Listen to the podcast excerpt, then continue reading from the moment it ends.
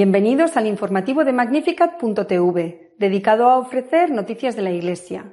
Es miércoles 27 de marzo de 2019. Comenzamos. El Vaticano, por boca de su embajador ante las Naciones Unidas, ha rechazado tajantemente la ideología de género que desde la ONU se quiere imponer a todo el mundo. El cardenal Sará ha publicado un libro sobre la situación de la Iglesia, que ha calificado de madriguera de tinieblas, a pesar de lo cual dice que hay que quedarse en ella. El cardenal Cupid ha demostrado cómo entiende él la sinodalidad, cerrando el seminario sin contar con la junta asesora formada por laicos. El Papa no ha aceptado la renuncia del cardenal Barbarín a la sede arzobispal de Lyon, a pesar de haber sido este condenado a seis meses de cárcel. El Papa ha aceptado la renuncia al gobierno de la Archidiócesis de Santiago de Chile presentada por el cardenal Echati. Ha nombrado un administrador temporal. El arzobispo Bernardito Auza, observador permanente de la Santa Sede ante la ONU en Nueva York, ha reiterado el rechazo total de la Iglesia a la ideología de género. Monseñor Auza intervino en el evento Igualdad de Género e Ideología de Género, Protección de Mujeres y Niñas, que tiene como fin hacer un balance de la condición de la mujer en el mundo, sus derechos políticos, económicos, civiles y sociales, así como la educación que reciben. Antiguamente había una clara comprensión de lo que significaba ser una mujer. Era una cuestión de cromosomas. Hoy en día esta claridad se ha visto empañada por la ideología de género que teoriza sobre una identidad personal desvinculada del sexo. Sustituir esta identidad de género con el sexo biológico, advirtió el arzobispo, tiene fuertes repercusiones sobre el destino mismo de las mujeres y especialmente los niños. Nuestro sexo, insistió Monseñor Auza, así como nuestros genes y otras características naturales, son datos objetivos, no elecciones subjetivas. El Papa Francisco recordó el prelado está particularmente preocupado por el enseñamiento de la ideología de género a los niños, por lo que los niños y las niñas son alentados a cuestionar desde la edad más temprana de su existencia si son hombres o mujeres, sugiriendo que cada uno puede elegir su sexo. Una madriguera de tinieblas. Así ha calificado el cardenal Sará, prefecto de la Congregación para el Culto Divino, la situación actual de la Iglesia.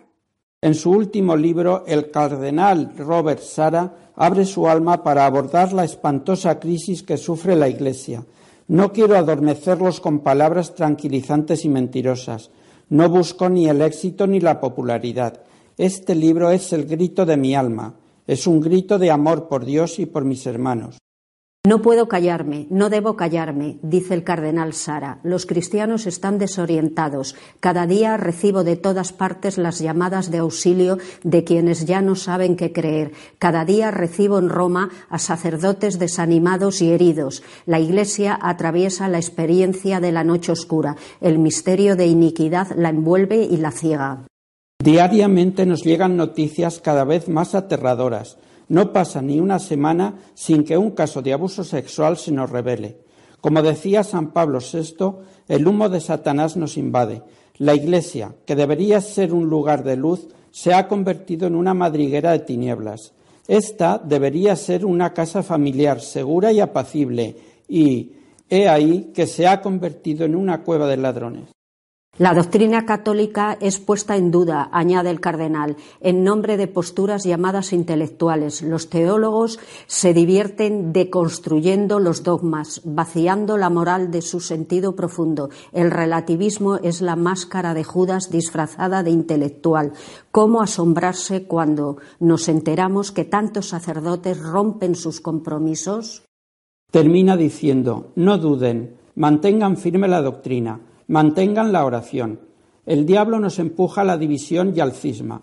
El diablo quiere hacernos creer que la Iglesia ha traicionado, pero la Iglesia no traiciona. La Iglesia, llena de pecadores, ella misma es sin pecado. No seáis tentados por el odio, la división, la manipulación. La reciente decisión del cardenal Cupic de cerrar el seminario de Chicago se realizó sin consulta o transparencia, según ha denunciado la Junta Asesora del mismo, formada por laicos. Los miembros de la Junta Asesora del Seminario Universitario de Chicago escribieron al cardenal Cupic diciendo que su reciente decisión de cerrar el seminario se realizó sin consulta o transparencia y tendrá un impacto negativo en la Arquidiócesis de Chicago, Aparte del horrible impacto que esta decisión tendrá en los seminaristas y nuestra Iglesia, nos sentimos obligados a decirles que esta desafortunada decisión está alejando a las personas, no fomentando la apertura y la sanación de una Iglesia herida. Kupich justifica el cierre por la disminución de aspirantes al sacerdocio. El seminario cerrado estaba dedicado a los que no tenían un título universitario. Existe otro para los que ya lo tenían que no está en Chicago, sino en otra diócesis, y ahí pasarán todos los seminaristas. Desde la llegada de Kupich han disminuido fuertemente las vocaciones. El cardenal Barbarín seguirá siendo arzobispo de Lyon, al no haber aceptado el Papa su renuncia. La había presentado tras ser condenado por proteger pederastas.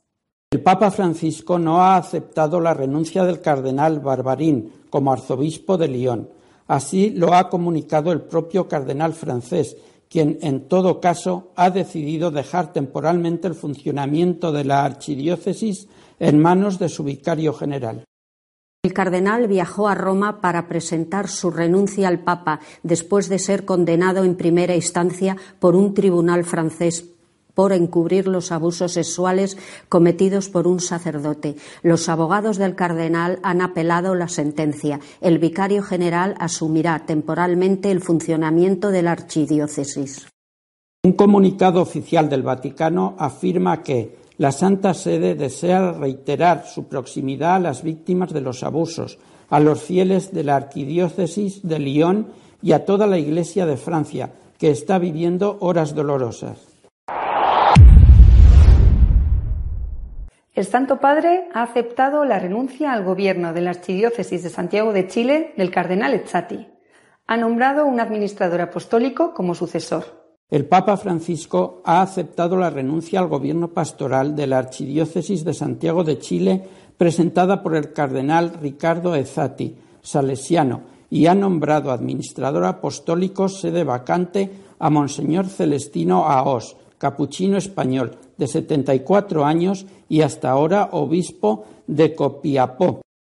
Monseñor Celestino Aos nació en Artaiz, Navarra, en 1945. Ingresó al noviciado de los capuchinos en 1963. Cinco años después fue ordenado sacerdote. En 1983 fue destinado a Chile, donde ejerció diversos oficios pastorales hasta que en 2014 el Papa le nombró obispo de Copiapó. Un administrador apostólico es un obispo o un presbítero nombrado por el Papa para administrar una diócesis que se encuentra en situación de sede vacante, es decir, sin su obispo o arzobispo residencial hasta que el Papa provea un obispo titular. El cardenal Ezati está siendo investigado por la acusación de haber encubierto a sacerdotes pederastas. Por ese motivo y por haber superado el límite de edad, había presentado la dimisión hacía tiempo, pero el Papa no se la ha aceptado hasta ahora. Nuestro editorial de esta semana está dedicado a comentar la posibilidad de que los obispos alemanes aprueben modificaciones en el dogma y la moral, como han anunciado.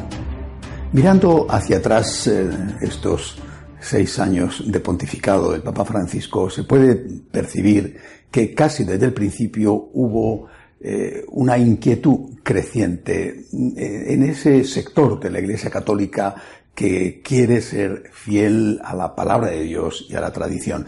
Esa inquietud, repito, creciente llegó a su momento álgido eh, en los, los días, las semanas o meses previos a la celebración de los dos sínodos sobre la familia. Eh, se hablaba incluso con frecuencia de cisma. Curiosamente, la publicación de la exhortación apostólica Moris Leticia rebajó la tensión, porque quizá debido a que se habían puesto en lo peor, mm, resultó que la Amoris Leticia se podía interpretar con un criterio de continuidad con el magisterio precedente, aunque también se podía interpretar, y muchos lo han hecho así, con un evidente criterio de ruptura. Después hubo otro momento de tensión, no comparable con el motivo del sínodo sobre los jóvenes, que el sínodo sobre los jóvenes que, dentro de poco conoceremos eh, la exhortación apostólica que ya ha escrito el Papa, el sínodo sobre los jóvenes se clausuró sin, sin, sin pena ni gloria casi, habría que decir, pero con una llamada a la sinodalidad. Esto de la sinodalidad, la verdad es que eh, nadie sabe lo que es, porque, por ejemplo, el cardenal Kupik, arzobispo de Chicago, uno de los de los más próximos al Papa Francisco y de los grandes defensores de la sinodalidad, acaba de cerrar el seminario de Chicago y lo ha cerrado sin consultar con la junta asesora que está formada por laicos, los cuales han puesto el grito en el cielo diciendo que lo de la sinodalidad es una tomadura de pelo. Ahora parece que las aguas se revuelven de nuevo un poco porque estamos casi en vísperas de otro sínodo, el sínodo de la Amazonía. Y, en fin, además de lo de la ordenación de los eh, hombres casados, pues algunos, eh, los más pintorescos, pues están hablando ya de que eh, se va a poder consagrar con unas formas hechas con harina de yuca en lugar de con harina de trigo y no sé si, si van a plantear también algo con respecto al vino y va, va a poder ser sustituido por la cachaza brasileña o el ron caribeño o incluso el tequila mexicano. Eh, bueno, se habla de que va a ser el sínodo de la Pachamama y, yo no sé si esto no es más que una estrategia para amenazar con lo peor y luego que, que aunque lo que sea eh, pues sea malo, no sea tan malo como se pensaba y, la gente se quede contenta. Sin embargo, a mí, sinceramente, me parece, repito, ignoro lo que va a salir del sínodo de la Amazonía, que puede ser terrible, pero a mí lo que me parece peor, lo que me da más miedo, es lo de los obispos alemanes. El presidente de su episcopado, el cardenal Marx, ha anunciado ya, sin cortarse un pelo, que ellos van a decidir por sí mismos cambios en la moral sexual de la Iglesia y también incluso en el dogma. La Iglesia alemana va a decidir qué tiene que hacer o qué tiene que aconsejar a los católicos alemanes e incluso en qué tienen que creer los católicos alemanes. Y ha dicho que en lo que estén de acuerdo no van a consultar a Roma y que solo consultarán como una opinión más en aquellas cosas en las que tengan dudas. Esto sí que me parece serio y grave. Y, me lo parece no solamente por lo que pueda salir de ahí, sino porque hasta ahora, mm, vuelvo a poner el ejemplo del amor y Leticia, lo que se ha hecho ha sido eh, trabajar sobre la práctica pero sin tocar la teoría. Se ha utilizado de mala manera en muchos casos el, el, concepto de discernimiento mm, para que cada uno pudiera hacer lo que le apeteciera, repito, no en todos los casos, pero sí en muchos, por lo menos los más extremistas, pero la teoría eh, quedaba eh, sin tocar, quedaba como estaba. Eh, los obispos alemanes parece que no tienen suficiente, que una vez que han ganado ya la práctica van a por la teoría, quieren modificar la teoría y esto, sinceramente, no se va a poder aceptar. También esta semana, junto a las palabras del cardenal Marx, eh, se ha conocido la intervención de otro, otro cardenal, el cardenal Sará, que es el prefecto de la Congregación para el Culto Divino. Sará ha publicado un libro en el cual, entre otras cosas, dice que la Iglesia se ha convertido en una madriguera de confusión, son palabras tremendas, palabras gruesas, pero cuando uno lee con detenimiento el libro y, eh, concretamente eh, ese artículo donde dice esto el cardenal Sara, eh, se da cuenta de que lo que pretende el cardenal africano es en realidad que la gente no se vaya de la iglesia. la cosa está muy mal, denuncia que la cosa está muy mal, pero ustedes no se vayan porque eso sería todavía peor. Es una llamada, por lo tanto, a permanecer a la unidad. Eh, la, cuestión, eh, me parece evidente, es ¿hasta cuándo? ¿Hasta cuándo habrá que seguir tragando sapos y culebras? ¿Hasta cuándo? Porque si sale adelante lo que están insinuando los alemanes, quizá haya llegado un punto en el cual ya no se pueda seguir tragando tanto. Y esto, creo yo, deja al Santo Padre en una situación muy, muy difícil. Eh, me parece que no soy el único en pensar y en decir que los que se presentan como sus enemigos y como sus amigos y portavoces son sus peores enemigos. Pero es que además cada vez son más las voces que, dicen que el Papa les ha decepcionado. Voces de propios y de extraños, es decir, de su propio grupo, de su grupo de supuestos y autodenominados amigos y voces de los contrarios. El Papa les ha decepcionado porque pensaban que iba a haber más reformas. Y estas o son muy lentas o no son en absoluto lo que ellos quieren. Eh, y, y, me da la impresión, y repito, no soy el único al cual le da la impresión, de que están apretando el acelerador y que están poniendo al Santo Padre en una situación enormemente complicada, porque el Papa lo sabe perfectamente, que si se aceptan los cambios en la doctrina y en la moral, se va a producir el cisma. Lo sabe el Papa y no lo quiere hacer pero está siendo forzado a ello por aquellos, repito, que se consideran con derechos. No digo que los tengan, pero que se consideran con derechos mm, porque ellos dan por supuesto que se les había prometido eh, esos derechos a que se produzcan los cambios. El Papa les está resultando a sus amigos les está resultando demasiado conservador y está empezando a ser muy molesto para ellos. Quieren acelerar las cosas poniendo al Papa en una encrucijada. O se cambia o ellos lo van a cambiar por su cuenta. Y entonces habrá que ver qué es lo que hacen el resto, qué es lo que hacemos los demás. Bueno, solamente se me ocurre decir que con esos amigos realmente el Papa no necesita ningún enemigo, ya tiene suficientes. Y también decir, sobre todo y como siempre, recemos por la Iglesia, por el Papa, para que todos nosotros seamos siempre fieles a Jesucristo. Hasta la semana que viene, si Dios quiere. Si desean estar al día de lo que va sucediendo en la Iglesia, pueden hacerlo en nuestra página web de noticias católicosonline.org. Hasta la semana que viene, si Dios quiere.